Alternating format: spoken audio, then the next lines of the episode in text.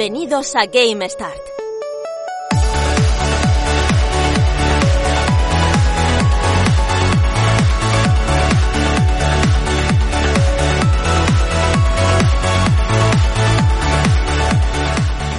Hola, ¿qué tal amigos? ¿Cómo estáis? Saludos a todos y bienvenidos a un programa más a, pues eso, a GameStar, que ya sabéis quiénes somos, que ya sabéis cómo nos llamamos y que ya sabéis que estamos cada semana aquí con vosotros para hablar de videojuegos, que estamos deseando de volver aquí, pues para contaros cositas que estamos jugando, cositas que estamos viendo y leyendo y opinando de todo un poco, pues para pasar un ratillo ameno y agradable. Saludos de Fran Ciudad, que ya me conocéis desde luego, y venga, pues voy a presentar al equipo que hoy se pasa por aquí a GameStar a hablar de todo un poco. Vamos a empezar con Javi Sánchez, que vuelve a los micros. ¿Qué tal? Muy buenas, Javi, ¿cómo está usted?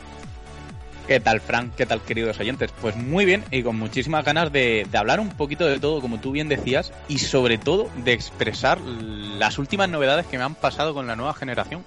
Sí, porque hay que adelantar que, que bueno, que estás teniendo tu, tus cosillas, ¿eh? Vamos, vamos a dejarlo en, ha habido, en tus roces. ¿no? Ha habido una llamada a la garantía. Bien, bien. ¿Ha tenido que, ¿Has tenido que mandar a alguien en tu puesto así en plan mm. sicario o no hace falta, no? No, he ido yo. La, las cosas importantes se tienen que tratar en primera línea y, y esto era importante para mí. Así que he sido yo a capa y escudo.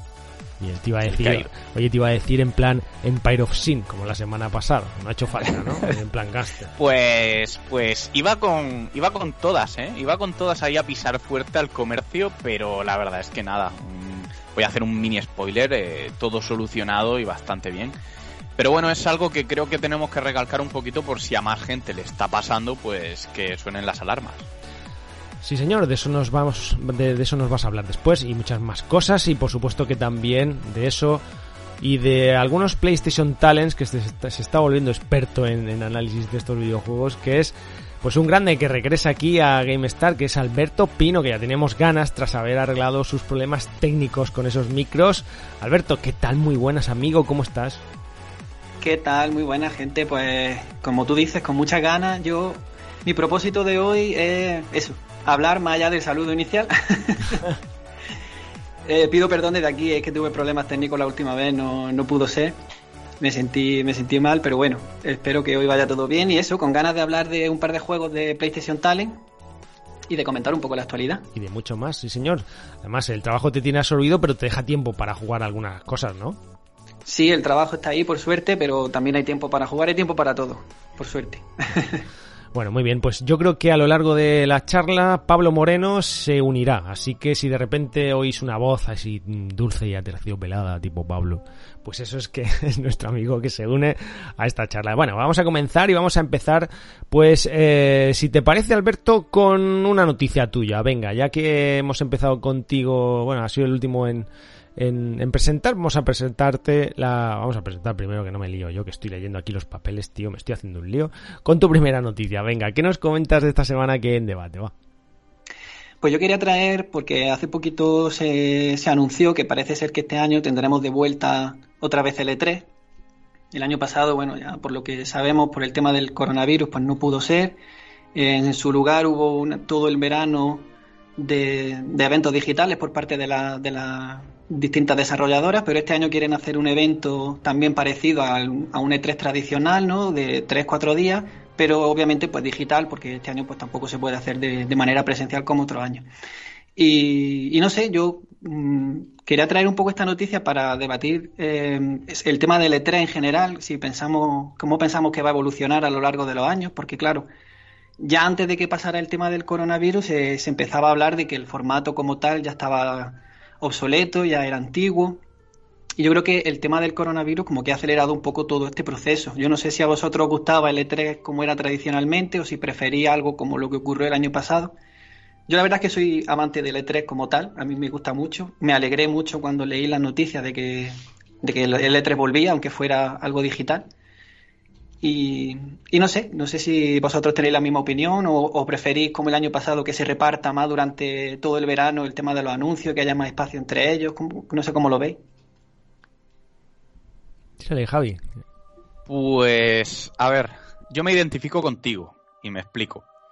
soy un gran amante de, la feria de E3 de toda la vida, siempre me ha encantado. Fran lo sabe, que me los veía en directo siempre que podía.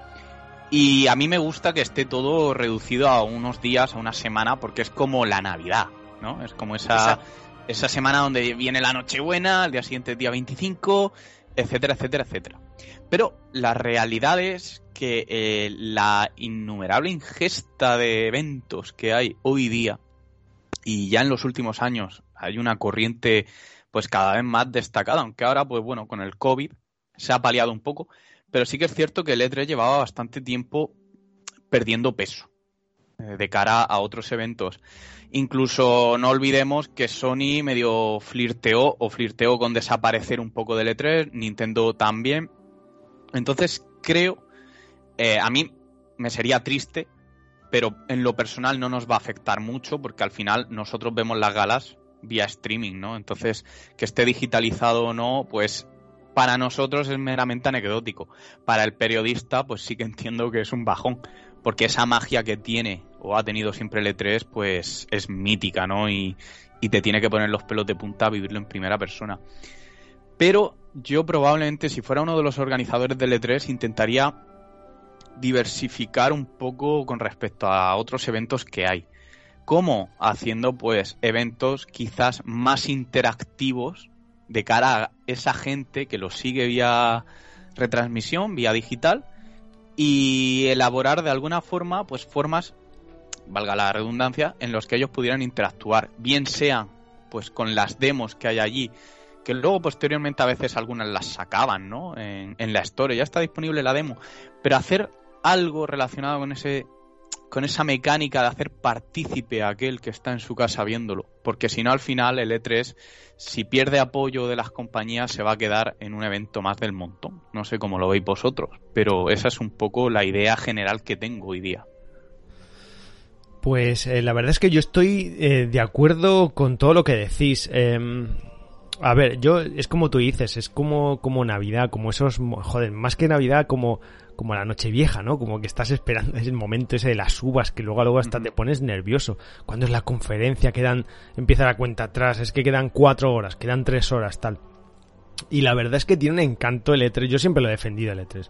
Ya no solo por, pues por la gracia que nos hace ver las conferencias, aunque sean horas bastante jodidas para la gente que trabaja, sino pues también un poco por la repercusión que tiene hacia el mundo del videojuego y del, y del sector más, más casual, más, eh, más generalista, ¿no? Porque todos los medios, esto lo he comentado muchas veces, pues miran esos días, eh, todos los medios mundiales, miran esos días hacia, pues hacia Los Ángeles, hacia Letres, hacia la feria, donde pues todos los anuncios son eh, recogidos en información, transmitida a los medios, y la verdad es que tiene mucha repercusión y eso al final es bueno para el sector.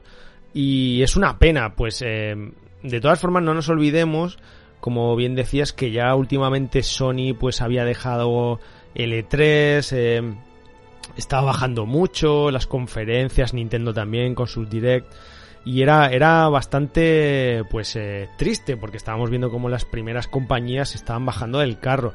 Ahora lo echamos de menos, pero claro, lo echamos de menos a nivel usuario. Yo creo que, que incluso todo esto le ha venido aún peor, toda la pandemia, aún peor a una feria que ya de por sí estaba bastante castigada y que ahora se ve obligada, porque ya este año no hay excusa, ya sí que es verdad que va a ser todo pues digital, transmitido en, en online y demás, entonces se ve obligada a hacerlo por, por este medio. Y yo os digo más, os digo más, eh, ojalá me equivoque, pero veo esto ya como una tendencia, como ya un cambio quizás no drástico, pero como que se ven obligados ya a hacerlo pues un poco de forma más eh, vía digital, vía online. Eh, por, pues, por las medidas, por las obligaciones y que quizás dentro de dos años, pues ya viendo que se bajan del carro algunas compañías, pues dicen, pues mira, ya aprovechamos y ya que hemos tenido que vernos obligados a hacerla de esta forma, pues ya seguimos y quizás tengan más éxito, empiecen a, no sé, a sacar, digamos, algún beneficio de alguna u otra forma, con conferencias, con patrocinadores, no sé, algún tipo de retransmisión mediante algún canal también No sé, pero yo echo de menos el L3, echo de menos eh, esos horarios, echo de menos juntarte con amigos y ver las conferencias, comentarlas, luego el día después, el no dormir, el estar viendo en webs todos los resúmenes, las bombas de, de sorpresas, echo de menos el público, la reacción del público, bueno, aunque esté más o menos condicionada o no. Sí. El, el, el, problema de eso es que si te das cuenta, ese calco, esa expresión que tú dices, aparte del romanticismo que nos despierta el E3 a todos, es algo que casi que se puede sentir en, en cualquier feria relativamente importante del mundillo. Porque las filtraciones, por ejemplo, han hecho mucha mella o mucho daño. Luego a esa retransmisión de Sony, de Microsoft, de Nintendo, eh, ya habiéndote spoileado, ¿no? Entre comillas, el, porque muchas veces las filtraciones lo hacen a propósito. Pero yo creo que es un poco el momento de decir, o cambiamos el sistema y sacamos algo nuevo, algo novedoso, pues haciendo partícipes a, los usuarios desde casa, etcétera, alguna vía, o al final el E3 sin el apoyo de las compañías va a ser un, evento mm, casi que del montón, ¿no? Incluso perdiendo bastante peso. Pero eh, yo creo que el problema del E3 no viene con respecto a nosotros, ¿no? El público. Yo creo que si hubiera E3, seguiría funcionando igual de bien con nosotros. Yo pienso que el problema que hay con el E3 es la propia estructura de la feria en sí. Y que las compañías cada vez buscan que, se hable más de su juego. Em, claro, si tú haces un evento aislado donde presentas dos juegos y nada más alrededor, lo que estás haciendo es que durante un tiempo se hable de tu juego y que todo el mundo vea tu juego. Esto va en contra del E3. Al final, el problema que yo creo que tiene el E3 es más de cara a las compañías. Eh, se concentran en tres días una cantidad enorme de títulos y muchas veces lo que pasa es que muchos de ellos se pierden y, te presentan un título, un juego que dices, wow, qué, qué, chulo este juego, me encanta, y a los dos segundos te presentan otro y ya te has olvidado del anterior. Y yo creo que las compañías, claro, ya no quieren esto, quieren que la gente hable de su juego y quiere darle más espacio a su juego. Por eso pienso yo que el E3 tal y como está concebido ahora mismo, no creo que continúe. Yo creo que va a tener más la tendencia de las presentaciones digitales y no creo que se concentre tanta, tanta, tanta información en tres días como hasta ahora. porque es lo que las compañías no quieren. Fíjate, Alberto, eso lo puedes programar tú. O sea, tú como el señor Microsoft llega y dice, mira, en vez de enseñaros 10 juegos a saco, os voy a enseñar 5. Y mis 5 van a tener mucha más visibilidad que si os enseño 10 juegos del tirón o el señor Micros, eh, Electronic Arts o el señor, eh, yo qué sé, eh, pero da igual. puede ser, pero claro, si tú programas una conferencia de dos horas, como suele ser, o de hora y media, tienes que llenarla. Y al final la gente se cansa. Pero ¿y por qué de hacer dos horas? la conferencia no te está enseñando videojuegos, porque no ha pasado a todos. Cuando tú estás viendo una conferencia, quieres ver cuando te anuncian juegos, lo demás te sobra. Entonces, pero yo creo una conferencia que el, el, popurrí de títulos que hemos tenido, que a, mí me encanta ese formato, ¿eh? ¿eh? Yo no pierdo ninguno, yo me los voy anotando en un papel los que me interesan al vuelo. Sí, sí, ya digo, yo no creo que el problema por nosotros, por, las desarrolladoras que quieren que su juego también se vea y hay muchas veces que no, que no tienen el, la atención que ellos, que ellos quieren. Pero yo creo que porque también la tendencia ha sido la de querer demostrar que su plataforma pues tiene más catálogo del que parece. ¿No? Y por eso hemos tenido las últimas tendencias, los últimos 2-3 años, eh, unas presentaciones con 30 títulos, entre indies y, y triples Y al final, a mí la sensación que me da es, yo tengo todo esto, ¿qué tienes tú? No? Al final es siempre esa rivalidad sana entre las compañías, bueno, sana o no tan sana, entre las compañías fuertes. Y a mí es el mensaje que siempre me han transmitido. A mí eh, fíjate, quizás a lo mejor la desarrolladora dice, es que mi juego ha salido 7 segundos. Pero bueno, es que también habrá que ver si tu juego, que es un indie, pues normalito, pues merece la pena tener. O sea, en el E3 te tienen que sacar lo mejor de lo mejor. Al menos para mí. Yo vengo a ver lo más tocho. Entonces... Ese pique que tú dices entre compañías se da porque al final el E3 es una feria. Entonces al final la gente va a una feria a vender su producto, ¿no? Aquí muy bien hablas de mi libro, como decía el otro. Es un pulso. Entonces por eso pienso que la tendencia va a ser em, eliminar cada vez más ese, esa parte de feria que tiene el E3 y que se centre simplemente en ser un periodo del año donde se hagan anuncios de videojuegos. Pero claro, cuando tú estás en una feria, al final las ferias son eso, vender. Y, ya, pero, y ese ah, componente de venta está ahí. Y ese componente de atraer la atención y de decir, mira qué catálogo tengo yo que no lo tiene la competencia y muchas veces inflado y con humo. Hace falta porque estás en una feria donde a tu lado hay otra compañía donde también te está vendiendo otros juegos que tú no tienes. Pero al, al final, Alberto, a nosotros eso no nos repercute en nada. O sea, porque tú como usuario desde la habitación o de tu cuarto eh, vas a ver las conferencias y vas a estar igual. O sea, es que no, te cambia nada. Sí, sí, estoy, en eso estoy de acuerdo, lo comento. Ya digo que no creo que haya ningún problema de cómo la feria la ve el usuario. Simplemente creo que el problema viene más a nivel de imagen de compañía y a nivel de el hueco que las compañías le quieren dar a los juegos. Y creo que, eh, la idea de concentrar muchos anuncios en tres días ya pero a ver, no, eh, hay pocas compañías que, la defienden. Yo creo que además eh, es verdad, Javi, lo que pasa es que eh, eso que comentas eso nos pasa con cualquier evento. O sea, nosotros lo vemos como usuarios y estamos en España. si el evento fuera en Madrid, pues mm, no se vería igual. O sea, da igual que lo hagan en Los Ángeles, que sea el E3 o lo que sea. Si es que al final lo ves desde casa y lo ves sentado en el sofá y eso pierde pues eh, toda la gracia y, bueno pues da igual que estén 10 personas en el teatro Kodak, en el Kodak Theater este o donde sea. Eh. Nosotros lo vamos a ver más descafeinado, sea como sea. Porque claro, es verdad lo que dices, si al final lo vamos a ver digital, entonces da igual que tengas público o no. La cuestión es ponerse un poco en la piel de ya no solo de las compañías, sino de lo que es el evento social en sí, lo que supone, lo que... Porque un evento digital, eso no lo va a cubrir, los medios generalistas no lo van a cubrir.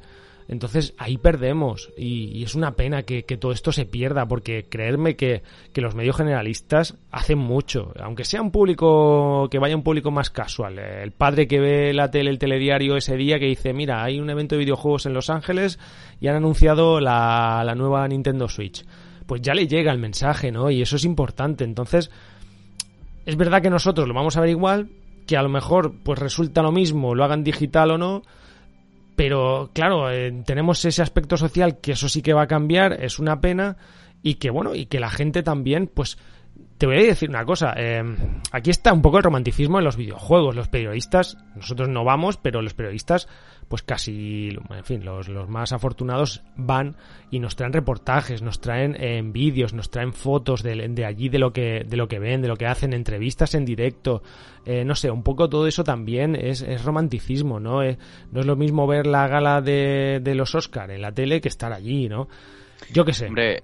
Todo ese ecosistema manda, está claro, y al final es como una convención donde te juntas con la gente que es como tú, creas amistades y, os une un vínculo.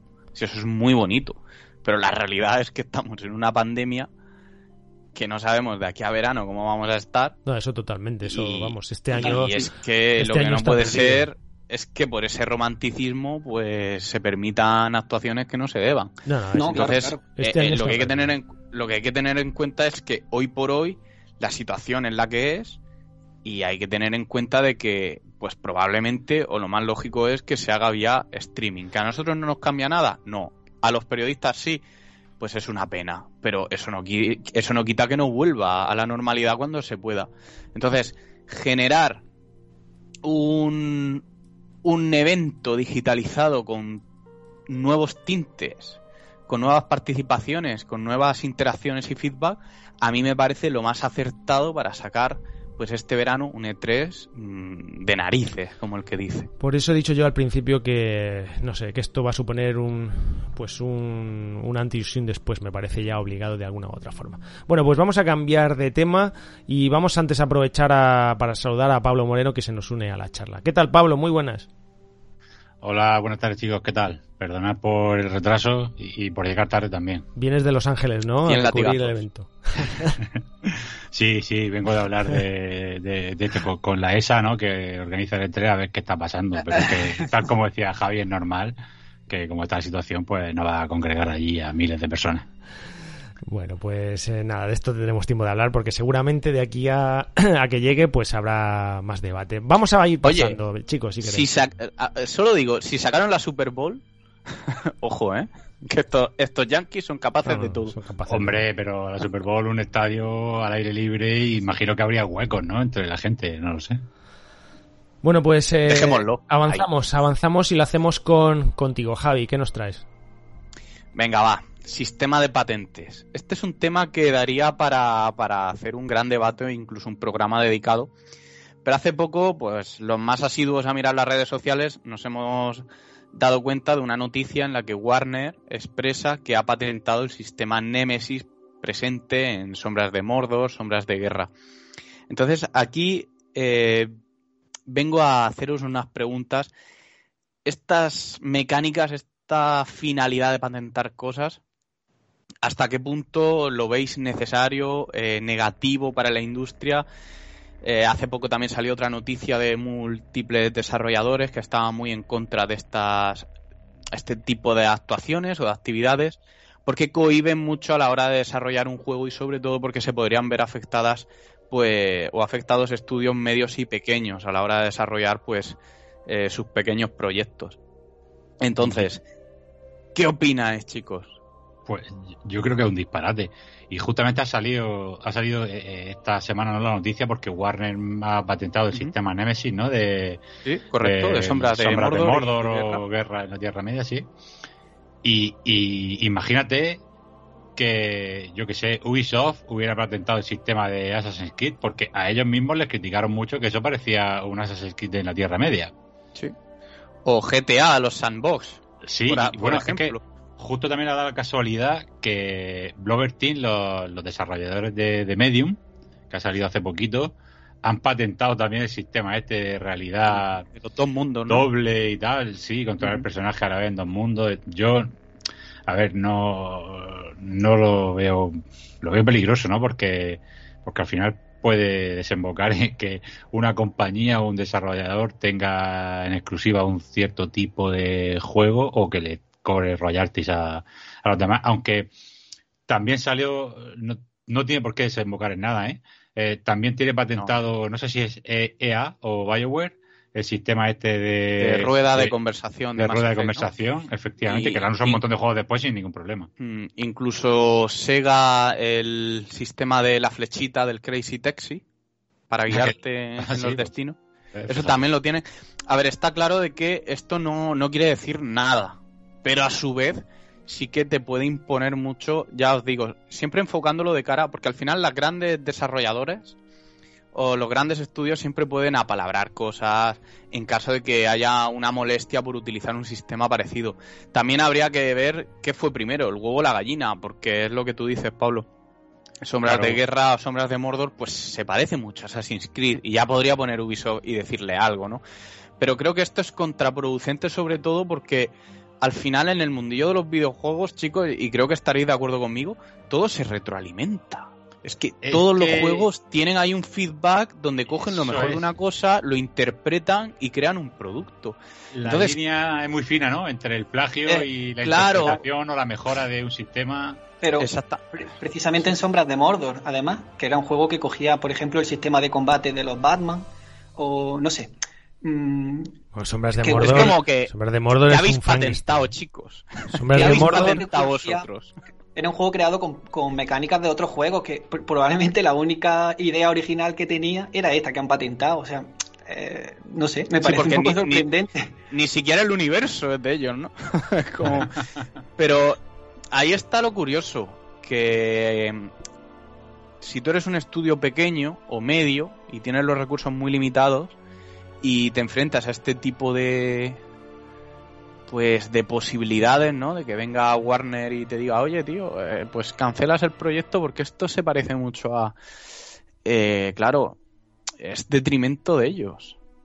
Y ahí es donde hay... Como dice Pablo, peligroso también porque la originalidad en los videojuegos cada vez es más difícil.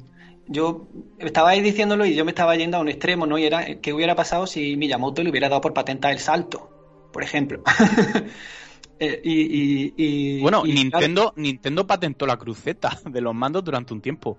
Sí. o sea que. Y hacía callo, ¿eh? Pero claro, son, hoy en día los videojuegos son eso, lo que comentabais también, se, se retroalimentan mucho y al final es coger una idea de uno, coger una idea de otro. La mayoría de los juegos son eso, mecánicas de uno y de otro. Es muy difícil crear algo eh, original 100% hoy en día. Entonces, si empezamos a patentar las pocas ideas originales que, nos salen, no sé, a mí me parece que es un precedente peligroso. yo, yo creo que la verdad es que eh, es peligroso, es lícito, ¿eh? Porque, bueno, a ver... Eh... No, a ver, esto, esto te lo ha aprobado un tribunal. Claro. Es decir, lícito es.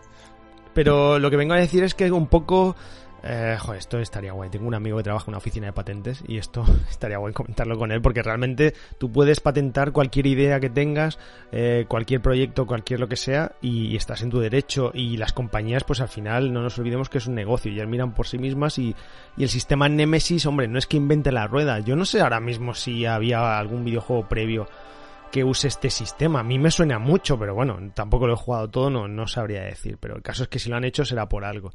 Pero ellos mismos eh, toman cosas de muchos videojuegos. Es un Frankenstein. Si hay un videojuego que, vamos, que toma cosas que es un. coge todo, eh, es Sombras de Guerra o Sombras de Mordor.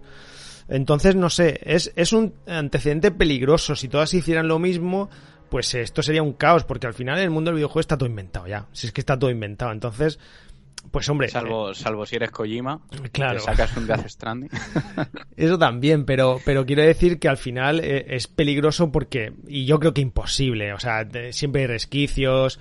Y, bueno, si al final esto llegase a juicios, cosas que no creo, pues eh, siempre habría resquicios legales de decir, bueno, es que se parece, pero no es. Es que ha sido de idea propia, es que no sé qué. Y al final esto no llegas a ningún sitio. Yo creo que un poco lo que quieren aquí con el sistema Nemesis en cuanto al tema de, sombras de guerra o sombras de Mordor es un que nadie le coja el nombre que, no hagan la misma gestión y demás porque esto al final pues es que es lo que tú dices que todos se nutren de todos y va a ser imposible que, esto sea para uno mismo cualquier sistema de juego vamos bueno, yo recalco que, que, no tiene por qué suceder nada ni tiene por qué tener más trascendencia.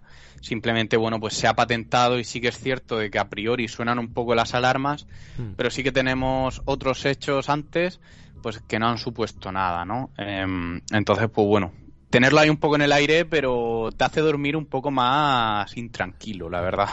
Al menos yo, si fuera desarrollador, me daría un poco de respeto. Eh, voy a dar una pequeña guindilla muy graciosa, ya que ha salido esto en, en el tema. Y es que es curioso porque hace poco Nintendo, en, en, la decoración de su parque de atracciones, utilizó un cactus eh, inspirado en un juego hecho por fans, ¿no? De, Mario. Hmm. Entonces, es gracioso que, mm, que Nintendo sí que puede utilizar esos reciclados que hace un fan antes de tumbarle su proyecto. ¿no? Entonces, ¿quién tendría que pagar derechos a quién ahora?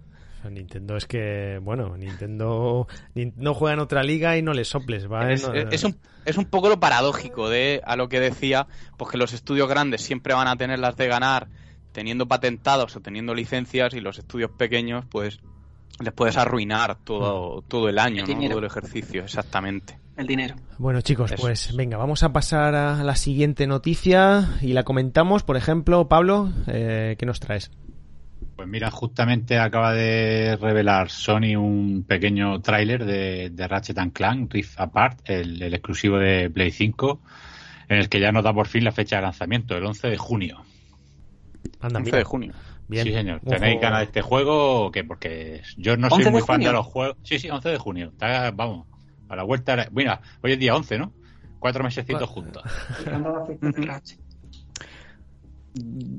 Bueno, yo quiero ser el último en opinar. es que Ratchet, yo... yo sí le tengo muchísimas ganas. A mí me encanta la, la saga de Ratchet Clank. Me encanta.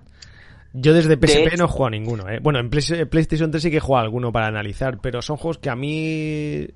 Fíjate, a mí Ratchet eh, podrán sacar un buen juego, que siempre son buenos juegos, ¿eh? Además, es muy curioso lo que pasa con esta saga, que mantiene siempre un nivel de siete y medio, 8 hacia arriba, quizás no llegue al 10, pero son muy buenos juegos de, pues de aventuras, plataformas y tal, ¿eh? ¿eh? Y al final son buenos juegos, pero no sé, yo nunca me he aficionado a esto y creo que, que son juegos ya un poco de, de anterior generación, me parece, no sé.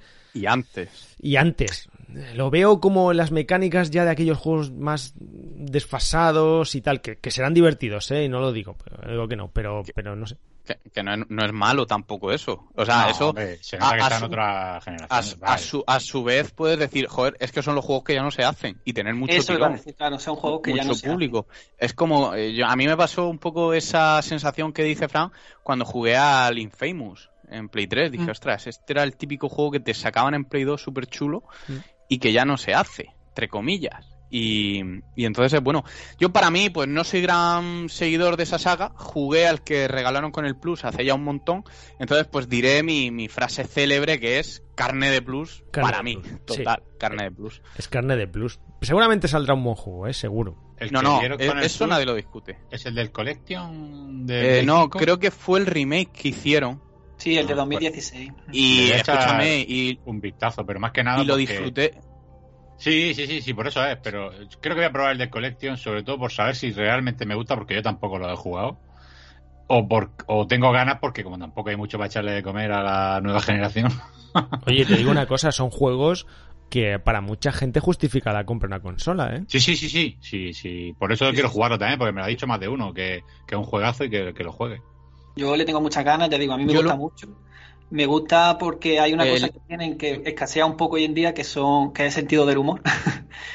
que al final es un sentido del humor súper tontorrón, ¿eh? un humor infantil y tontorrón, pero son juegos de...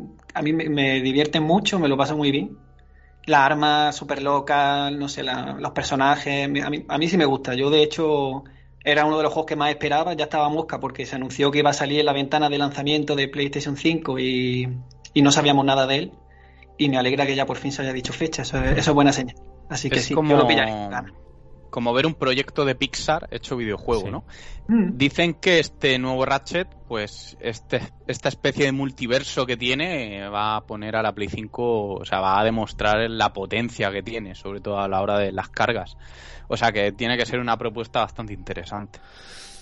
Bueno, pues iremos viendo, viendo cosas. Venga, yo os traigo una noticia que es eh, no es atemporal, esto es más actualidad, eh, que son ofertas de PlayStation 4 en, en, juegos de anime. Y además aquí os voy a preguntar a vosotros qué opináis sobre esto, porque eh, de vez en cuando tenemos, yo que soy muy comprador digital, me he vuelto ya un, un hippie del online digital, ya no compro nada físico, nada más que lo que me gusta. Yo, yo he vivido tu transición, ¿eh? es que es verdad, tío, era muy físico, ahora me compro todo digital. Joder, si es que esto de no cambiar de disco, levantarte, pues, pues es súper cómodo.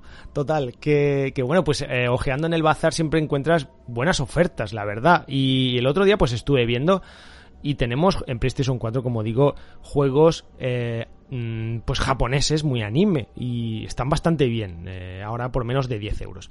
El caso es que eh, yo os vengo a proponer qué os parecen a vosotros estos juegos japoneses, estas japonesadas.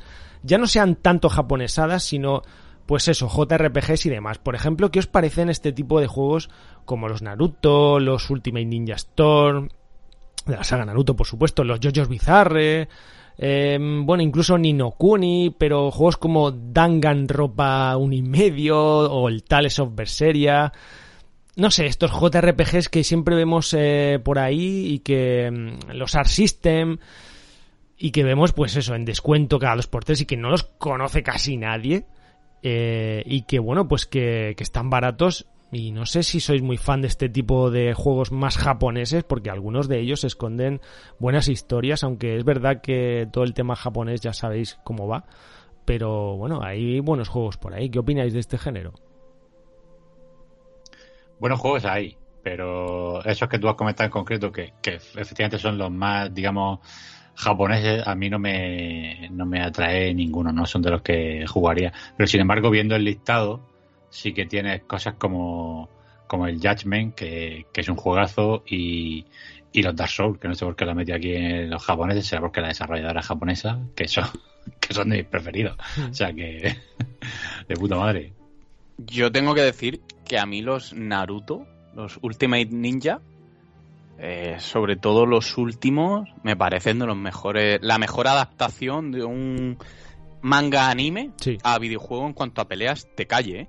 ni Dragon Ball ni nada. Eh, ya te digo, a mí me enamoró muchísimo y creo que está bastante logrado. Entonces, ya te guste más o no esa licencia, esa serie, jugablemente es súper accesible y es súper divertido. Ya te digo, yo es de todos los juegos JRPG o de peleas japoneses y de licencia de manga, los mejores de calle. Y, y no creo que les vea eh, hasta dentro de mucho tiempo eh, un rival o que los desbanquen. Ya te digo, los Naruto toda una sorpresa para aquel que no lo sepa, porque o que se limite a los Dragon Ball, nada que ver, vamos, se los deja sentados. Pero mira, fijaros, The Legend of Heroes Trials of Cold Steel 4, o sea, estos juegos son juegos japoneses, eh, juegos como por ejemplo Digimon World, eh, bueno, este ya es más conocido, pero eh, Danganronpa que he dicho antes, Killing Harmony, o sea, estos juegos no los conoce, nada más que pues la gente más especializada en estos videojuegos. Yo no y, tengo y ni ten idea. en cuenta que de todo lo que sale en Japón, aquí llega un PSP. 5%.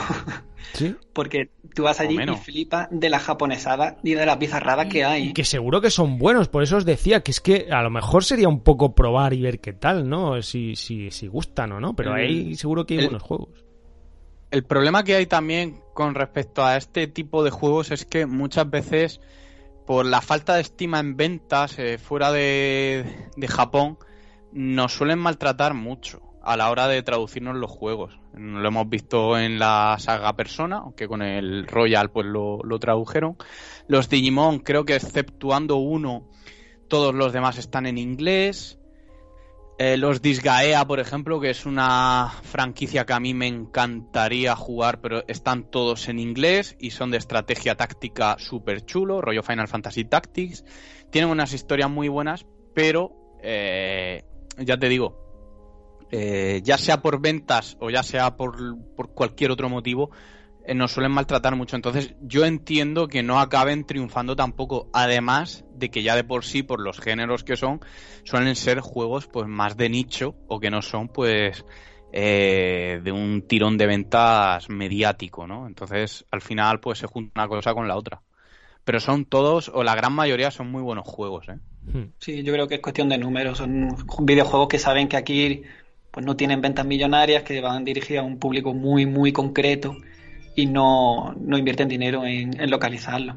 Y ha pasado con Persona 5 porque el juego ha vendido mucho, bueno, mucho, ha vendido más de lo que suele vender la saga Persona. Tampoco es que tenga unas ventas millo millonarias, pero para lo Es que, suele manejar Persona bastante, bastante Claro. bien. Y por eso el Royal se dignaron en, en, en lanzarlo en español, que yo he echado de menos una actualización gratuita para los que lo tuvieran en eh, tuvieran el Persona 5 original, por ejemplo. Pero bueno, se, Bueno, pues se es puede entender por el tipo el- de juego que es. El Persona tiene unas mecánicas, eh, bueno, no diré occidentales, pero, pero tiene, tiene, no sé, tiene como esa adicción Sí. que gusta mucho en Occidente y es menos Sí, es más japonés que otros, sí. Sí, sí, porque luego hay géneros que solamente ven en Japón porque, y no salen de allí porque no tienen cabida fuera de Japón. Hay muchísimo juego de simulador de cita, por ejemplo. sí, Eso en Japón se vende muchísimo y aquí, Dios, sin embargo, como es algo que... De las palomas, que lo.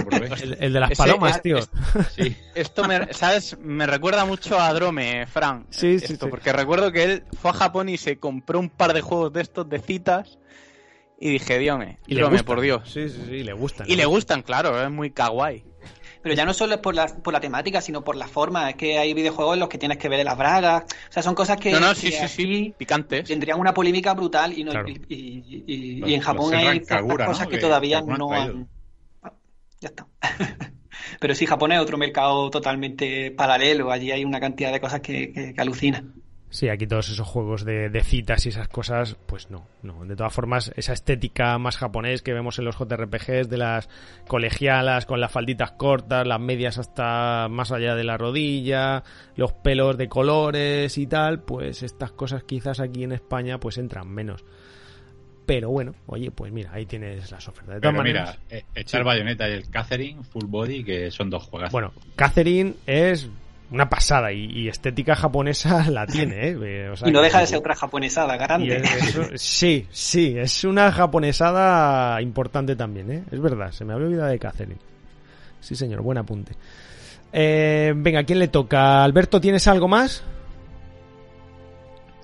Yo, bueno, tengo preparado un par de reseñas si queréis que las comentemos ahora o no sé si... Es verdad que tenemos tu reseña, la vamos a dejar para el final y Vale. pasamos ahora a, a Javi que tenía un tema candente. Venga, que ha sido el que ha mandado a, a los del Empire of Sin ahí a, a PlayStation. Venga, cuéntanos, Sí, Javi. a, a- dos calles de mi casa a juntar cuentas.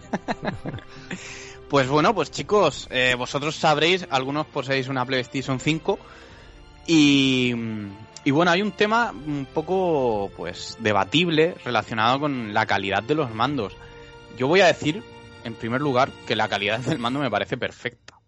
Pero sí que es cierto que están habiendo una serie de casos. Voy a empezar por el que no me afecta a mí para acabar con el que sí me afecta.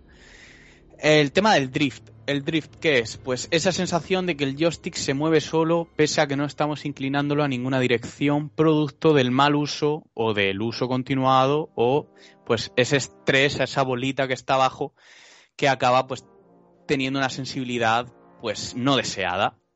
Entonces yo os pregunto, yo apenas he tenido casos de drift en cualquiera de mis consolas. Sé que esto se popularizó mucho con Nintendo Switch, con mayor o menor motivo, se llevó a cabo una demanda colectiva. Ahora parece ser que están intentando desde el mismo bufete de abogados eh, realizar otra demanda colectiva contra Sony, pero que yo creo que esto es humo, porque al final lo cubre la garantía y cubriéndolo la garantía, pues eh, muerto el perro se acabó la rabia, no tiene más.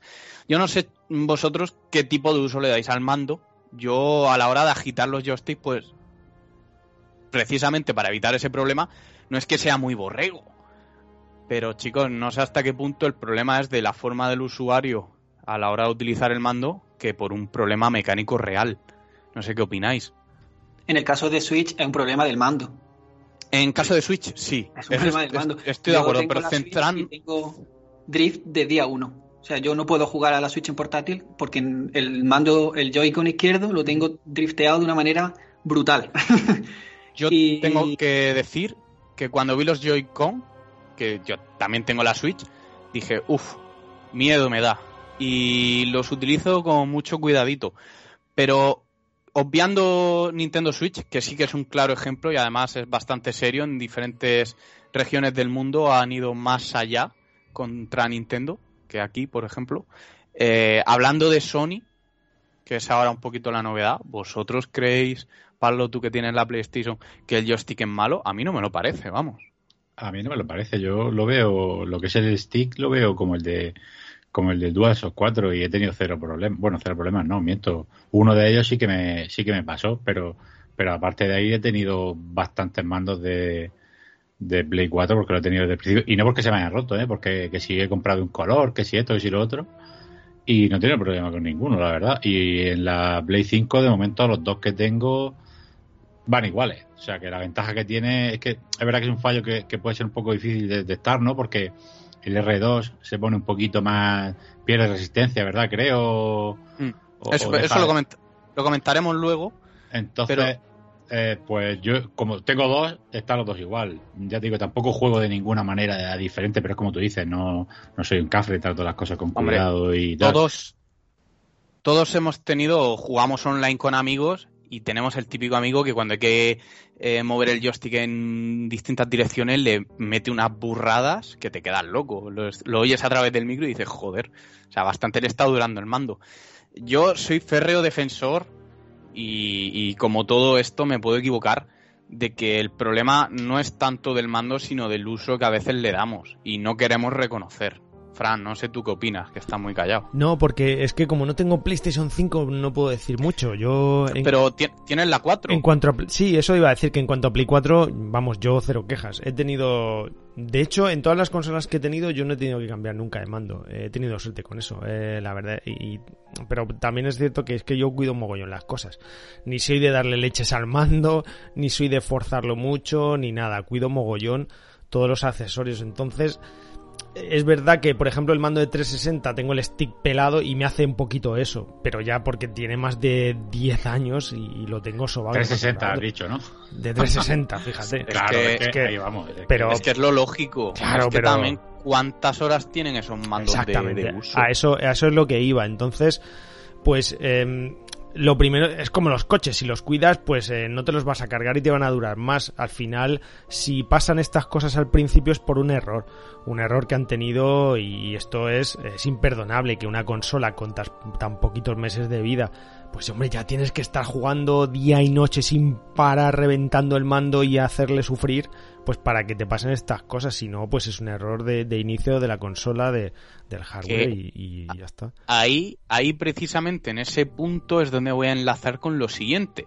Pero antes de nada diré, yo solo he tenido dos problemas de drift en todas mis consolas. Uno fue en Play 3 con el mando original, que le di muchísima caña, o sea, era lógico, ese mando resistió lo, lo irresistible. Mm, Además, se me empezó a joder con Battlefield 3, una locura ilógica.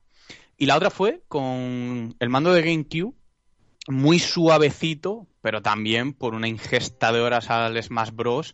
que lo lógico era pues que eh, con el paso de los años algo, aunque fuera mínimo, sucediera. Entonces, yo creo que a veces tenemos que culparnos a nosotros y no echar tanta eh, atención a las compañías gratuitamente. O primero, al menos, hacer un poco de autocrítica. Sin embargo, no sé si queréis decir algo, que enlazo ya con lo siguiente, Sí, Alberto. no, yo iba a comentar que a mí me pasa un poco como lo que comentaba Frank. Yo nunca he tenido ningún problema con ningún mando. Nunca he tenido que comprarme otro mando porque se me haya roto. La primera vez que me pasó ha sido precisamente con, con el Joy-Con de la Switch. Y cuando leí que le estaba pasando también el drift al mando de PlayStation 5, pues me llevé la mano a la cabeza. Porque como estoy sufriendo el de la Switch, mm, pensé, Dios mío, ojalá que no me pase. Yo con el mando de la Play no he tenido ninguna, ningún problema con el de la Play 5. De hecho, me parece que es el mando más sólido que ha hecho Sony en su historia. Sí, de acuerdo. Lo tienes en las manos y te da la sensación de ser bueno, de, Sí, de- de de que hay estar calidad. compacto. No como el de Play 4, que para mí, en cuestión de materiales, era plasticurri barato, sobre todo el tema de los, de los joysticks. Y, y la verdad es que no sé hasta qué punto está siendo lo de PlayStation 5 tan grave. No, no he escuchado a nadie con el problema, no sé si está afectando también ya a mucha gente, si es algo más aislado. No lo sé. Lo que sí espero es que la respuesta de Sony no sea la misma que la de Nintendo, la verdad. En, en- en cualquier caso, recalco, la garantía lo cubre y desde Sony han dicho no hay ningún problema, esto se arregla. Entonces, eh, no creo que vaya más allá. Ya ha respondido mucho más que Nintendo, por ejemplo, con los Joy-Con. Pero aquí sí que viene algo que enlazo, que sí que es más reprochable de cara a Sony, y es el problema de los gatillos adaptativos, en concreto el R2. Y aquí un servidor que está hablando, pues le sucedió. ¿Y qué pasa? Pues que es un problema que incluso a priori, sobre todo si solo tienes un mando, puedes no darte cuenta, pero si tienes dos, pues la evidencia es clara. Entonces, ¿qué pasa? Que jugando a Control, yo tengo la PlayStation 5 desde el 19 de, de diciembre, creo que fue, 19 de diciembre aproximadamente, y yo la compré con dos mandos. O sea, es que ni siquiera durante estos dos meses, tres, que son más dos que otra cosa, eh, que tengo la consola, he podido machacar el mando, como para tener el problema que se me ha presentado. Y es que eh, las resistencias que ejercen los gatillos, en concreto, vuelvo a decir, el R2, al ser adaptativos, cuando tú estás jugando según a qué juego, pues tienes en diferentes acciones pues una sensibilidad u otra. ¿Qué sucede? Que jugando a control, cuando tú estás disparando, no sé si alguno de aquí presente ha jugado a la versión Play 5, Pablo, em, se hace una resistencia a la hora de disparar, como es lógico, hasta ahí todo está bien. El problema está en que a veces cuando utilizas diferentes armas, pues eh, no es lo mismo la pistola que la escopeta, que etcétera. Entonces cada uno pues presenta una pequeña, aunque sea, diversidad de, de resistencia. Entonces, ¿qué pasa? Que obviamente cuando se te descarga el mando y te pones otro mando, te das cuenta de que, o esto fue lo que a mí me pasó, llevaba unos 3-4 días con uno de los mandos que el gatillo R2 se había eh, soltado, por así decirlo. No del todo, y aquí es donde eh, está el matiz de que la gente puede no darse cuenta, pero que sí, cuando lo cambias con otro mando y estás jugando al mismo juego, dices, ostras, eh, esto es diferente. Entonces, ¿qué me pasó a mí? Pues que eh, el nivel de intensidad de resistencia que me hacía el mando se quedó bastante, pues de un 100% se quedó un 60, un 40.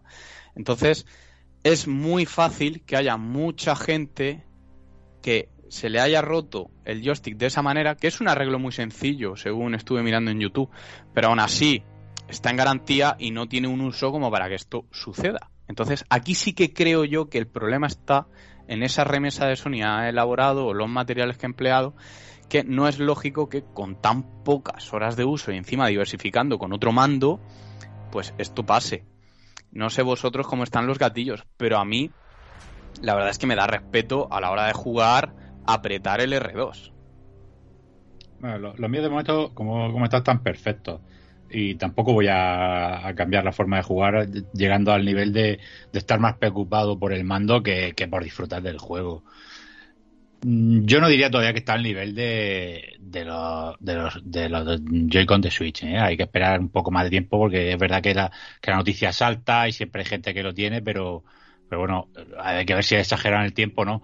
Y es verdad que lo que tú dices, es fácil de reparar. Creo que es un muelle que, te vende ya en AliExpress si quieres cambiarlo. Lo que pasa es que hoy día no tiene sentido. Lo tienes en garantía, que te lo cambie Sony y ya está. Y igual que pasa con los ventiladores, pues oye, y a lo mejor hay varios fabricantes de DualSense o de piezas y no todas fallan. En fin, yo qué sé. Y es algo fácil de corregir en una, en, una ni siquiera revisión, si simplemente en las próximas remesas.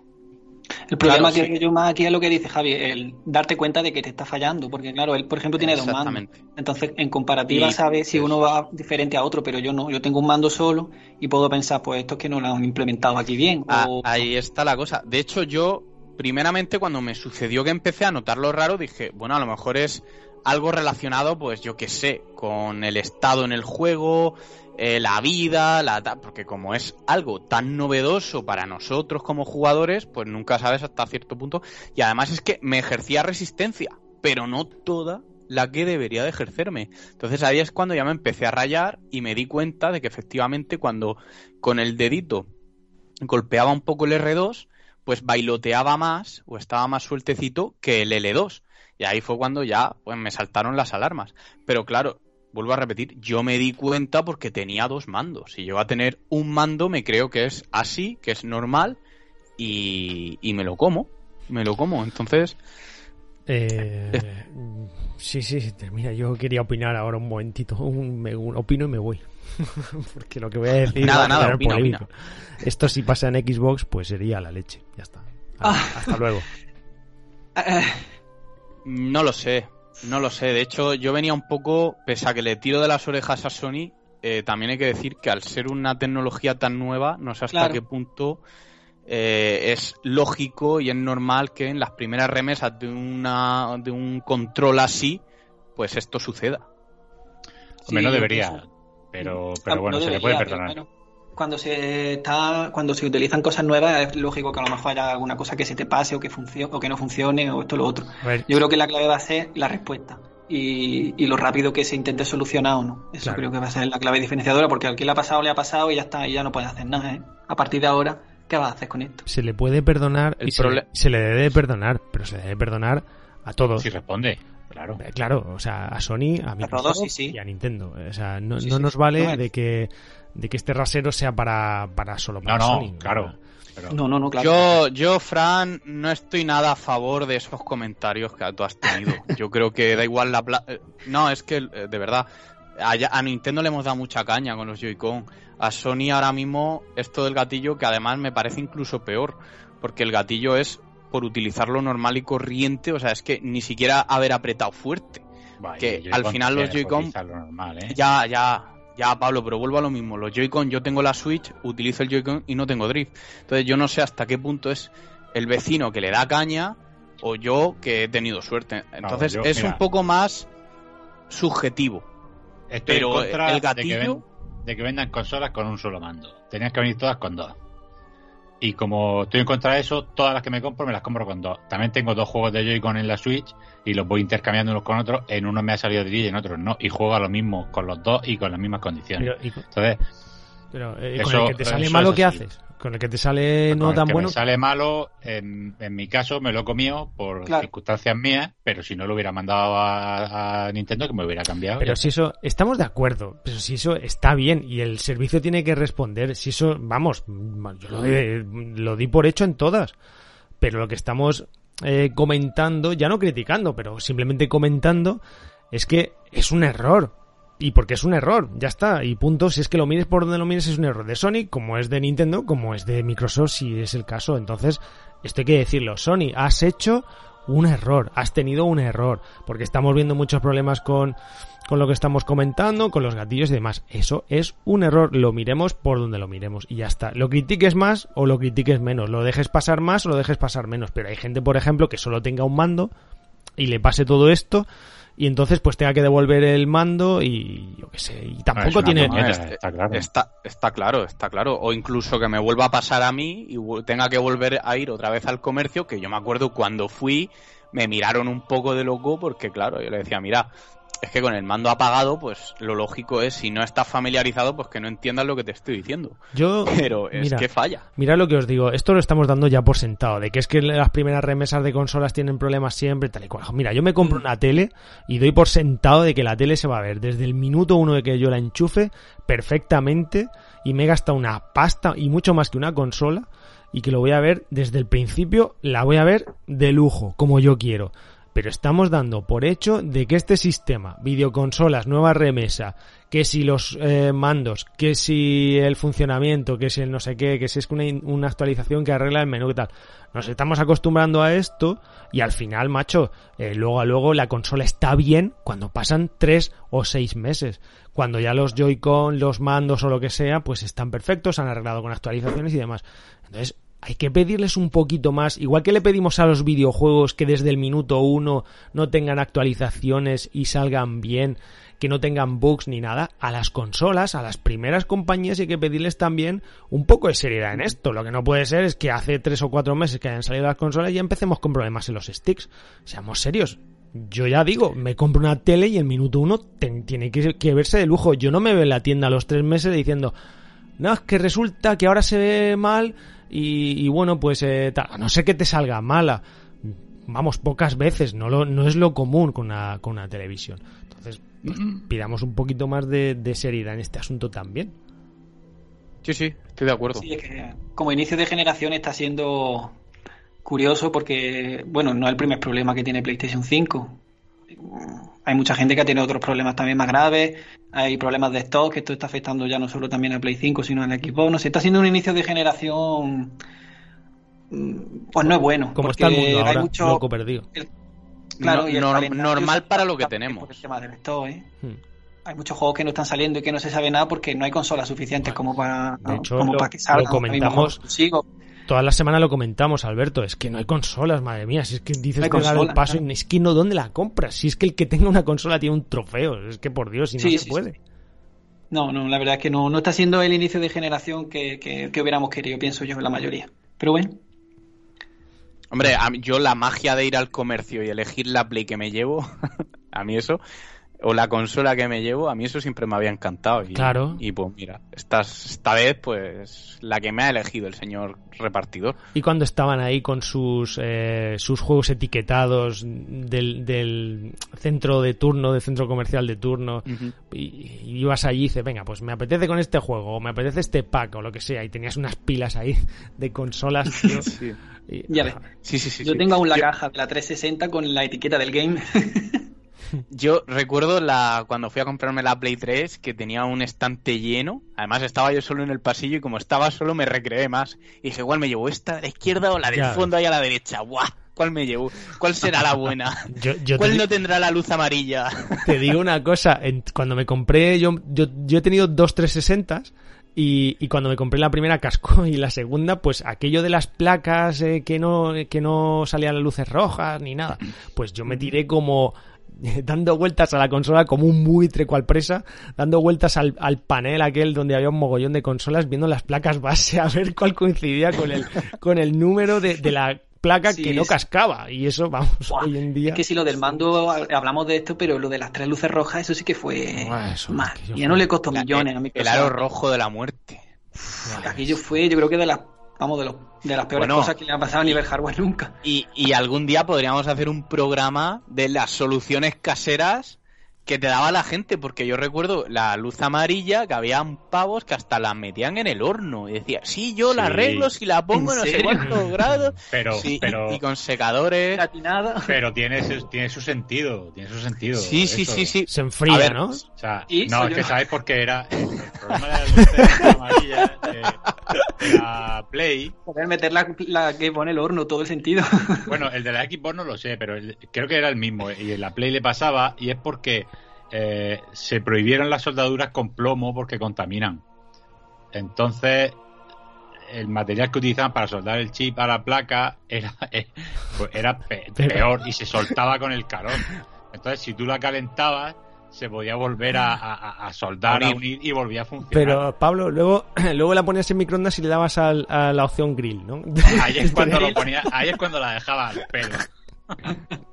Pero Sí, ya no es que tuviera sentido, no, pero esos técnicos de casa, caseros, que eran los que molaban, que yo me acuerdo que, que de vez en cuando bicheaba por YouTube y había auténticas, pues, bueno, salvajadas, entre comillas. es como soplarle a los cartuchos, que Oh, no es bueno. oh. que no sirve para nada. Para nada. Y, Y todo lo pero el, bueno. efe- el efecto placebo de que sin Eso hacer es. eso no iba a funcionar. Yo, Pues yo ¿No te ha pasado nunca en las máquinas recreativas que no entraba la moneda y la frotabas por ahí? Sí, sí. la- sí, tío. Sí, sí, sí, sí, sí, sí.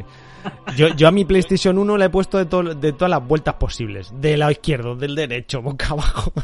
Pero eso no fallaba, hombre. Madre mía. Uf, la pobrecilla. En fin. Bueno, eh, venga, pues ya voy a cerrar yo con, con la tanda de noticias y ya vamos con las reseñas de Alberto, con las... eh, bueno, valga la redundancia, las noticias que hemos visto sobre la serie. Estamos hypeados con la serie de The Last of Us, que todas las semanas traemos noticias. Y es que no podemos dejar pasar esto, amigos. Y es que eh, ya sabemos los actores que van a hacer eh, de los personajes principales. De Joel va a hacer Pedro Pascal. Si no os situáis, pues es el Mandaloriano. Bueno, y si no os situáis tampoco, pues este Es hombre... el tío este que De Narcos. El de Narcos. levantado. El de Narcos, porque el Mandaloriano, pues si no le... Vamos, sale unos momentitos en la cara. Y Además sale sin bigote, que pues no parece él. Pero bueno, este es Pedro Pascal. Además Juego de Tronos también sale. sale en Juego de Tronos, en, en los carteles del OEF, de los, de los perfumes, por lo menos. Y ya está. Ya no sé si saldrá todavía, pero antes sí. Y Es, sí, es un tío de moda, ¿eh? es un tío que lo hace bien. Es que por eso lo han cogido. Yo, yo lo veo, ahora lo comentamos. sale la última de Wonder Woman. Ahora lo comentamos, sí. Y Bella Ramsey. Bella Ramsey, que está en Juego de Tronos, yo esta chica no la conocida, no la conocía, perdón, será Ellie eh, en, en la serie, ¿vale? Yo, esta chica de Bella Ramsey, que no sé ni qué, pues porque es que Juego de Tronos no la he visto, lo siento, pero no la he visto. Y, y la verdad, ahora comentamos todo, pero yo, a esta chica, me parecerá muy buena actriz, lo comentamos fuera del micro, y todo lo que vosotros queráis, pero es que se parece un huevo a una castaña, es que no es Eli ni de coña, o sea, Pedro Pascal lo veo caracterizado, Ni, ni- ni Pascal. pero mira Javi, eh, Pedro Pascal, si le pones ahí la barba, al final, pues puede dar el pego, pero esta chica ya tienen que ser unos maestros en, en la... Pero. en el maquillaje, porque es que no se parece nada, por Dios. Al, al final es peluquería y, y Pero el mira, trajecito de Eli. Te digo una ¿Y cosa, qué, y qué decíamos del, del, del The Witcher? Lo mismo, y al final cuando Hmm. lo, lo ves Sí, en el primer pero- capítulo ¿Y qué- raro, y qué a partir de decíamos? puta madre. ¿Y qué decíamos del Joker, de Phoenix y Claro. de Hedger? Pero es que no se parece, chicos. Es que el físico tampoco es verdad que veo a Ellen Page. Porque Ellen Page. A ver, los que, Elliot. los que pedís a Ellen Page, pero la habéis visto Elliot. últimamente. Pero si es que está mayor, aunque no envejezca porque, porque yo que sé. No, pero ya que se queda mayor para el papel. Pero para el papel de Ellie está mayor, joder, si es que está mayor. Igual que el Nathan Fillion este, que no sale de un charter, pero si es que de Nathan Drake no se puede, si no puede ya el hombre con sus piernas. Que no, que este Pero es que de, de Nathan Drake va a hacer Tom Holland, tampoco nos olvidemos. Por eso digo. Tampoco se parece nada. Que no se parecen nada. Lo que pasa es que al final Nada. de estas decisiones yo veo más una cuestión de. Pues, ¿quién está de moda? Bueno, Al pero final- ¿qué os parece? A ver, ¿qué os parece este, este, estos personajes? Pedro Pascal y la chica, que no me acuerdo ya cómo se Pues empiezo yo si queréis, como dije antes fuera de micro. Eh, está de moda, ha caído bien en el Mandaloriano y está ahí puesto. No tiene más. Eh, no digo que eh, sea un gran actor, que me encanta. No digo que no pueda hacer una interpretación a la altura, que seguro que sí. Pero yo creo que es lo que es, la popularidad y que nos cae bien a todos. Punto. Y con respecto a Eli, pues un poco como Fran. Pues, pues bueno, no, no la veo, pero recreada, pues puede callarme la boca. Y al final, por, por historia en el cine, hemos visto que estas cosas suelen pasar. Así que en Juego de Tronos tiene un papel discretito, pero, pero que pisa fuerte y bueno, puede tener carisma. Yo estoy un poco en la línea de lo que comenta Javi en cuanto a Pascal. Tampoco digo que sea un mal actor, a mí me gusta, de hecho. Eh, lo que pasa que sí creo que detrás de la decisión hay más un tema de que el actor el que está de en la boca de todo el mundo ahora mismo. Y al final la industria del cine también funciona con estas cosas y, Bueno, esas decisiones pues se es toman también, también, muchas veces ¿eh? en base a eso. Es. Y de ella, pues, no tengo idea. no, no tengo ni idea porque no he visto tampoco Juego de Tronos, a ella no la conozco. De todas maneras, yo nunca me suelo preocupar mucho con el tema de los castings. Yo al final sí me preocupa más el tema de guion, eh, temas de hasta qué punto van a ser fieles al videojuego. No, creo que al final lo que va a decidir más la serie va a ser eso en cuanto a los personajes. Luego, una vez que llevas dos capítulos, te acostumbras, la, la caracterización hace mucho y tampoco creo que sea. Pero eso, eso es otra pregunta. O sea, Pablo, eh, eh, ¿tú qué prefieres? ¿Prefieres que el actor se parezca al personaje o que sea o que interprete bien? No, yo que lo interprete bien, porque al final eh, parecerse lo caracterizarán para que más o menos del pego y ya está lo que comentaba de, de con, con, The Witcher, el, el de la serie no se parece en nada al del juego. Entonces, eh, pues, al final el primer capítulo lo veo un poco raro, pero después pues te acostumbras y ya está. Yo, yo creo que un poco de cada, ¿eh? porque yo, Oscar Isaac, que va a ser el Solid Snake en la película, pues, ¿qué quieres que te diga? No me lo venden ni con una interpretación de Oscar. Pero para nada. Un tío eh, piel blanquita de ojos azules, pues no se parece en nada a Oscar Isaac. eso, luego le pone su bandana y su cosilla y ah, que lo come está rico. No, no, no me cuaja, no me cuaja. Pero eso también creo que influye mucho en lo interiorizado que tenemos nosotros el personaje. Como, es que al final todo, va un poquito cogido de la mano. Mm. Yo también creo que es más importante la actuación al final, como lo hagan. Y que se mantengan. Quizá, aunque la adaptación sea más libre, pero que se mantenga la esencia. Al final, en la adaptación, lo importante es que se mantenga la esencia. Y si eso lo consiguen y lo de menos al final es que lo ha hecho. Yo no sé, no hay algo que me haya perjudicado el saber que lo van a hacer ellos dos. Simplemente entiendo que la decisión de él es por lo que es. No, que ya digo, no le quito mérito pero no sé, habrá que ver. Yo estoy más preocupado por eso, con el tema del guion y el tema de cómo van a enfocar la adaptación, si la van a hacer más libre o la van a hacer más fiel.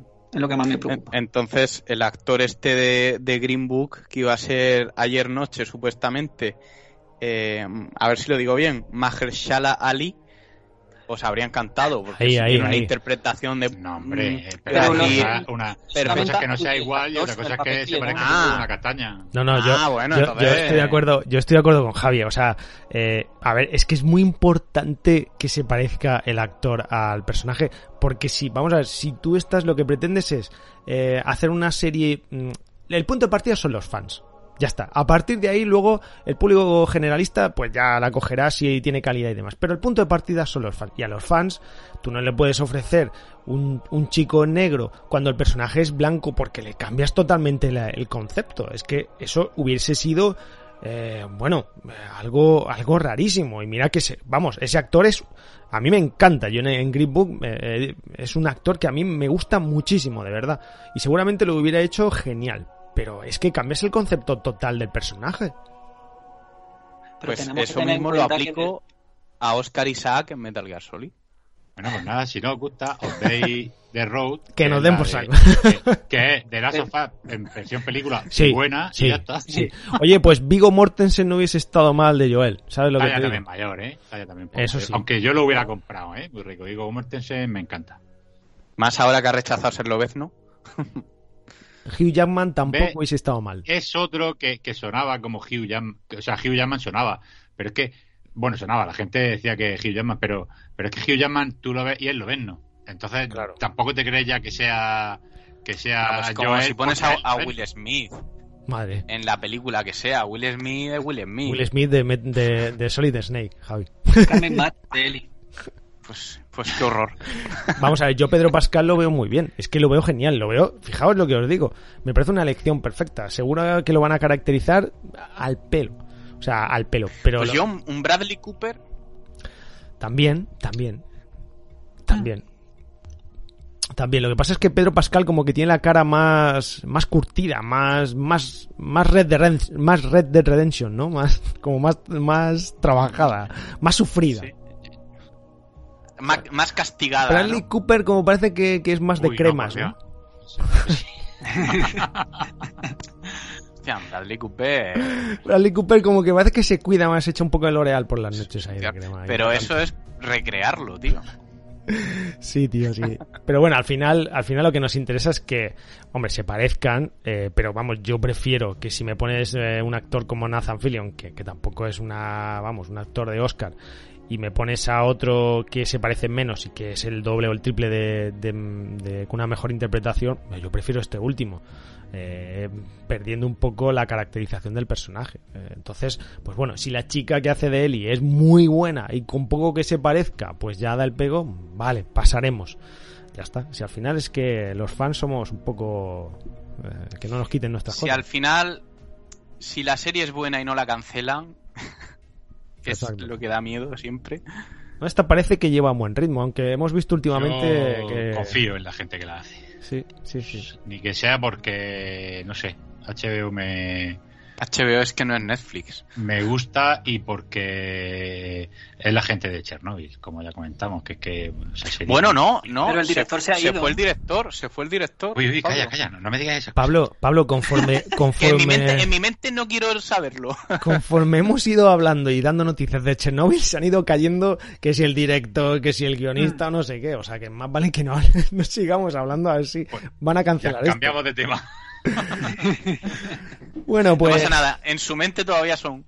Madre mía, veremos. De todas formas, tiene buena pinta, así que estaremos. Estaremos muy atentos. Venga, pues ha llegado la hora de los talentos, de PlayStation Talents. Y nada, esto en cinco minutos os vamos a recomendar dos juegos que debéis echarle un vistazo o no. No sé lo que nos va a comentar Alberto, que ha sido el encargado de eh, jugarlos. Como digo, dos juegos de PlayStation Talents. A nosotros nos gustan todas estas iniciativas de Sony de pues de potenciar un poquito los estudios pues más pequeños y darle a conocer estos talentos que tenemos, ya sea en España o fuera de nuestro país. Y tenemos una oportunidad aquí alucinante. La semana pasada ya Pablo habló de, eh, de alguno, ¿verdad, Pablo? Era, ¿cómo se llamaba el tuyo? Que no recuerdo bien ahora mismo. Out, sí. Sí, y Samerimara y demás. Entonces, bueno, vamos a ir viendo un poco qué, qué, nos cuenta Alberto. Has analizado, mejor dicho, jugado, porque tampoco lleva mucho análisis, dos juegos de PlayStation tales, ¿no? Así es. el primero de ellos es Hades Ascension. Em, un juego que ha hecho Papas con Mojo Games, se llama el estudio. Los, nombres de los estudios estos de PlayStation también me encantan. Sí. Papas con Mojo. Mira. Entonces eran canarios, papas con Mojo Games. Son canarios, efectivamente. Qué buenas eh, están las papas con mojo, ya te lo digo yo. pues sí. Pues está disponible en PlayStation 4 y en Steam. Es un, un juego arcade de disparo. Em, se puede jugar cooperativo de 1 a 4 jugadores.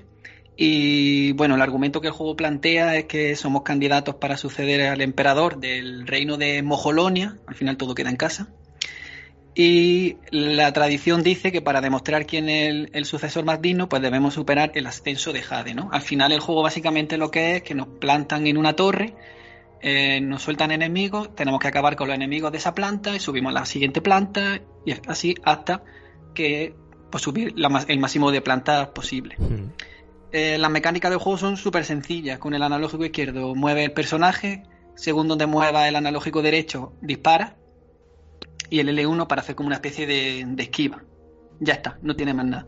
Hmm. Eh, cada X plantas que sube aparece como una tienda, ¿no? En la tienda pues inviertes las monedas que te dejan los enemigos al caer, al morir y puedes mejorar el disparo, puedes aumentar un poco tu vida o aumentar el rango que le llaman ellos, que al final lo que viene a hacer es que el disparo llega un poquito más lejos.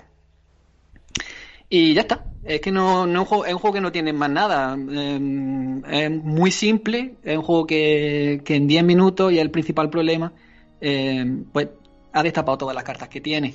Hmm. No, no hay más que lo que estoy comentando. Eh, mata enemigos de una planta, sube a la siguiente, acaba con los enemigos de esa planta, sube a la siguiente, hasta que aguante. Es verdad que cada ciertas plantas se te abre como una especie de puerta que, que te teletransporta a, otra, a otras torres, que son, ellos le llaman torres elementales, ¿no? Está pues la torre del fuego, la torre del agua, la torre de la madera, que lo único que cambian es porque los enemigos que salen son distintos. Pues en la torre del agua salen ranas, salen peces, ese tipo de cosillas, ¿no? Pero que al final a la hora de, de jugar es exactamente lo mismo, no, no, no ofrecen mecánicas distintas, es siempre lo mismo. Entonces, pues ya está en juego que eso, que quizá va para jugar en familia, a lo mejor algún padre o madre que tenga niños chicos que quiera echar una tarde, porque ya digo, como las mecánicas son tan simples, hmm. aunque no haya jugado nunca un videojuego, yo creo que en cinco minutos te adapta, en un niño igual. Y para una tarde así, bien, lo que pasa es que el juego, pues eso, muy, muy simple y que a los 10 minutos pues se hace, se hace repetitivo porque no, no tiene no tiene más que lo que estoy contando. Sí, quizás, pero, pero bueno, en familia a lo mejor si te juntas con tu hijo, sobrino o lo que sea, ¿no? Eh, echas un rato de sábado por la tarde ahí, unos minutitos para, para jugar algo con, el Eso es, yo creo que es un juego que, mm. que funciona quizá para eso, para gente que a lo mejor no tiene mucha experiencia todavía o, niños pequeños, que es un juego que, que van a empezar a controlar enseguida y a lo mejor una tarde entretenida pues sí la, sí la dan. Muy bien. Y el otro que has jugado es Winfolk, ¿verdad? el otro juego que he jugado es Winfolk, sí, efectivamente. También de PlayStation Talent. Este juego lo hace Fractal Fall, em, un estudio de Madrid. Está disponible en PlayStation 4. Y en este juego manejamos a, Essen. Eh, Essen es miembro de, la Resistencia, ¿no? Un, un, grupo de soldados que lucha contra lo que denominan la coalición, ¿no? Que es como esta típica macroorganización política y religiosa, ¿no? Que los malos. Los malos, vamos. Exacto. Y claro, la coalición lo que busca pues, es controlar el recurso más valioso del planeta que se llama tridian. El tridian es como una especie de mineral que lo que hace es mantener el equilibrio entre el cielo y la tierra, porque es como que el cielo y la tierra, o sea, el agua y la tierra se han separado y la tierra está como flotando en el aire, ¿no? Entonces este mineral es el que permite que eso sea así y no, y no se vaya todo al garete. Y nuestra, nuestra protagonista Essen, aparte de, de, velar por esto, pues también está unida a la coalición por alguna que no voy a contar que le ocurrió en el pasado y que la marcó de por vida, ¿no? Entonces, pues quiere como vengarse eh, de la coalición. Al final, bueno, una historia típica de venganza que tiene elementos que ya hemos visto en muchos otros juegos, una historia sencillita que dura aproximadamente unas tres horas Quizá peca de ambiciosa, porque es verdad que el juego tiene como mucho lore detrás, ¿no? Eh, los escenarios aparecen como coleccionables que son entradas de diario y, te cuentan mucho pues, sobre los personajes, sobre, sobre la protagonista, te cuentan sobre la coalición. Lo que pasa que me da pena porque se ve que ha habido mucho curro aquí detrás, ¿no? Como que se han querido trabajar un lore, que todo tenga un contexto y al final es una pena que, que haya gente que no lo vea porque, claro, son coleccionables, entonces los pueden encontrar o no. Y, está muy currado, se nota que había un curro ahí detrás. Lo que pasa es que al final el juego dura tres horas y cuenta lo que cuenta y me da la sensación de que han querido abarcar más de, la, de lo que han podido en el tema de la historia. Pero bueno, cumple. Hmm. Pero, ¿qué es Windfall? Bueno, Windfall al final es como un shooter en tercera persona. La única particularidad que tiene es que eh, no nos movemos por tierra, sino que vamos volando por el aire. Mm, hay como dos mecánicas básicas. Una es volar, propiamente dicho. Con su jetpack, ¿no? Con el jetpack, que creo que es lo que mejor funciona. Al final, volar es súper sencillo, se controla súper bien, em, es preciso. Simplemente te mueves con el analógico. Si te quieres propulsar, pulsa el L1. Y luego, aparte, tiene como una especie de turbo adicional pulsando el L3 que gasta energía, ¿no? Entonces lo puedes usar simplemente un tiempo determinado. Hay algunos capítulos, porque el juego se divide en ocho capítulos, que están centrados únicamente a la mecánica del vuelo, te proponen como retos contra reloj, por los que tienes que ir del punto B, o sea, del punto A al punto B, pasando por una serie de anillos.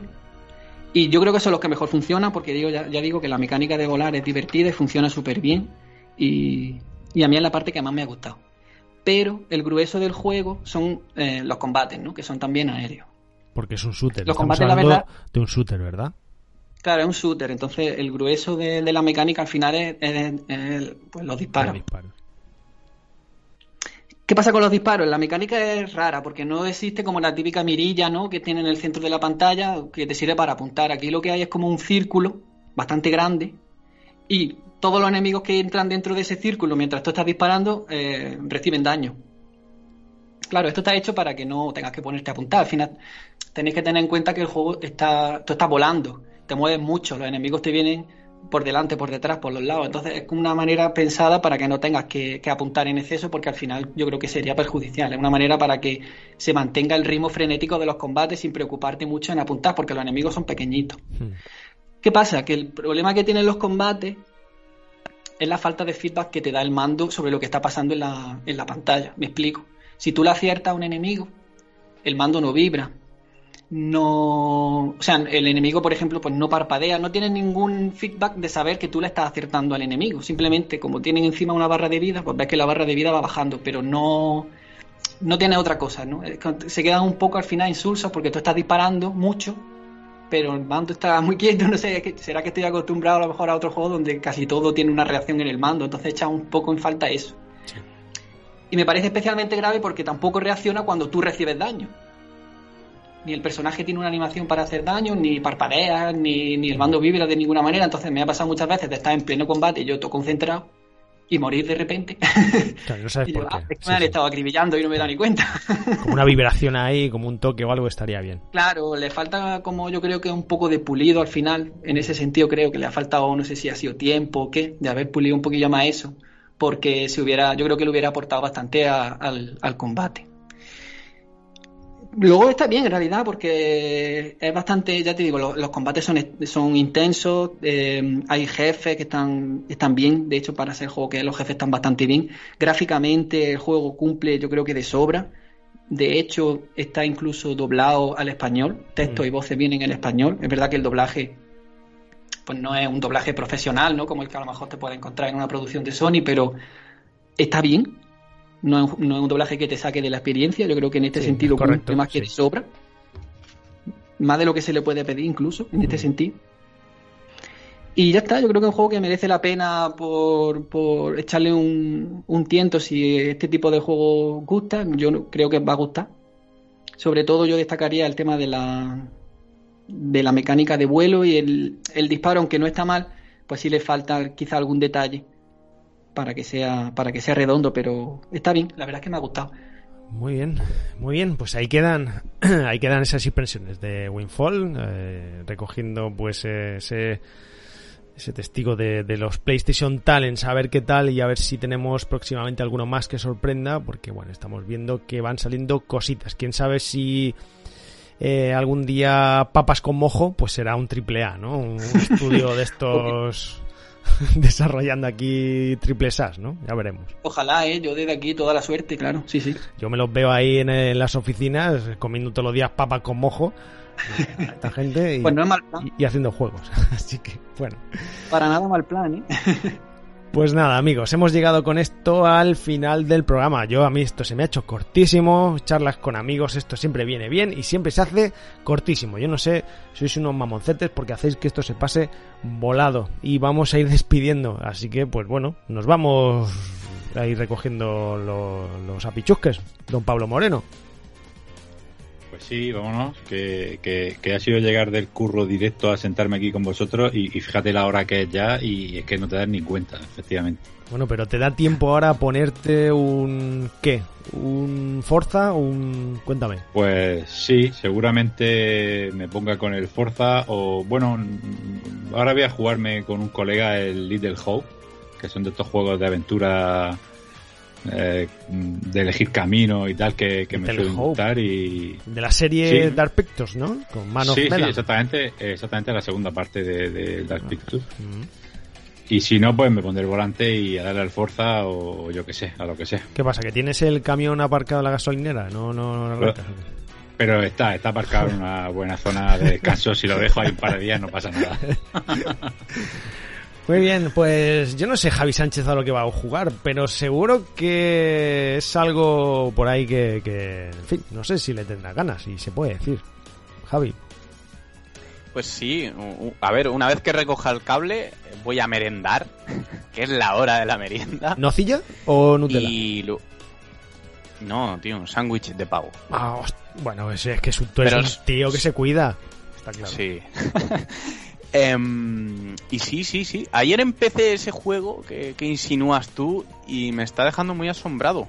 Muy, muy, muy asombrado. Pronto lo tendremos aquí. Me está gustando mucho, Frank. No sé si quieres que lo diga. Lo podemos decir. Callo. No hay problema. Yo no sé si jugaste a la primera. Nightmare 2. A la primera parte jugaste, ¿no? No. Ostras. No, no, no, pero siempre le tuve muchas ganas y no llegué a jugarlo. Y ahora con el motivo del 2 estaba empezando a ojearlo y justo pues yo vi el 2. O sea que estoy como un enano. Sí, juegazo. A mí me gustó mucho. Muy bueno, sí. A ver si le das ya ese y nos cuentas qué tal, porque yo le tengo ganas también.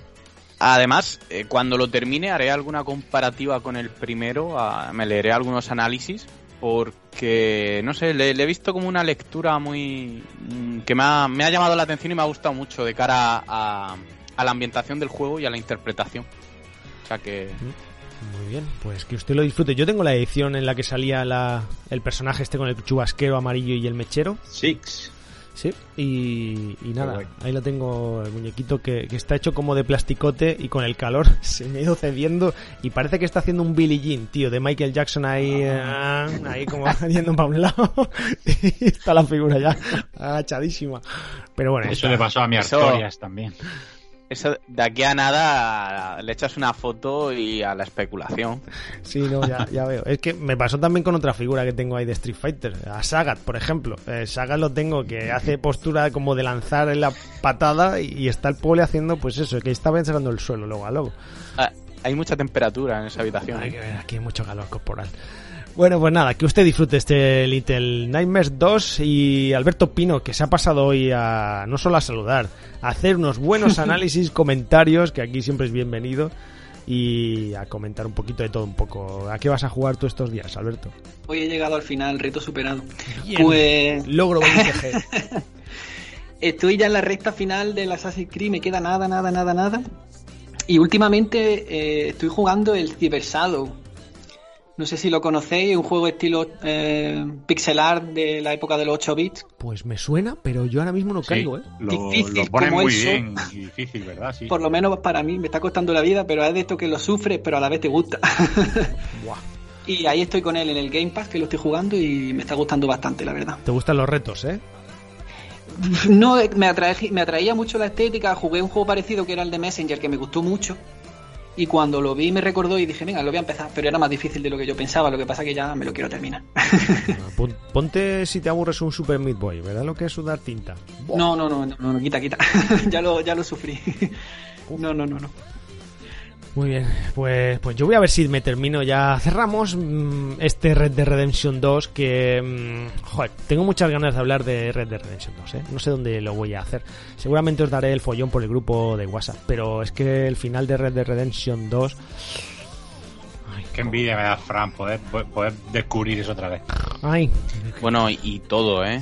Para mí es el mundo más vivo que he visto en el mundillo del videojuego. Fíjate una cosa, Javi, me he acordado mucho de lo que tú y yo hablábamos que nos pasó durante el confinamiento. Bueno, me pasó a mí sobre todo durante el confinamiento con Dead Stranding, que es eh, cuando nos tocó estar confinados y, y encerrados en Sí. casa, tenías un mundo abierto en, un, en una pantalla del televisor. Pues un poco me está dando esa sensación, hombre, ahora no estamos así, pero con Red Dead Redemption, una sensación Una de- sensación de flashback. de libertad, tío, de amplitud ahí, de, de- porque hay cada paisaje que parece que cuando te metes y te olvidas, te traes, traes de, de todo lo demás, es que estás en el lejano oeste, es increíble. E, e infinidad de secretos y de huevos de Pascua que hay, que eso también daría para comentarlo en un programa, que te descubres de golpe y vamos, te, te, te ponen ahí unas ganas de querer seguir explorando, Totalmente. eh, porque no da tiempo enorme. para más, pero luego te comentaré una cosa que me crucé yo, a ver si te la cruzaste tú. Y eso un día que hablemos eh, en un programa, lo comentaremos. Bien, pues eh, además vamos a aprovechar en hacer spam y ya sabéis que os paséis por Fase Beta, que es un podcast que hacemos de series, de cine y de eh, pues eh, sagas de videojuegos, amigos, y que tenemos por ahí muchos temas y uno de, estos temas sería seguramente próximamente o cuando sea la saga Red Dead. Así que atentos si queréis echar un buen rato de podcast también por ahí. Y nada, a todas esas cosas estamos jugando y jugaremos. Así que esperamos que hayáis disfrutado del programa de esta semana. Saludos para el resto del equipo que hoy no ha podido venir. Y saludos, por supuesto, para vosotros, amigos. Que paséis feliz semana de juegos a todos. Un saludo de Fran Ciudad. Hasta el próximo programa. Chao.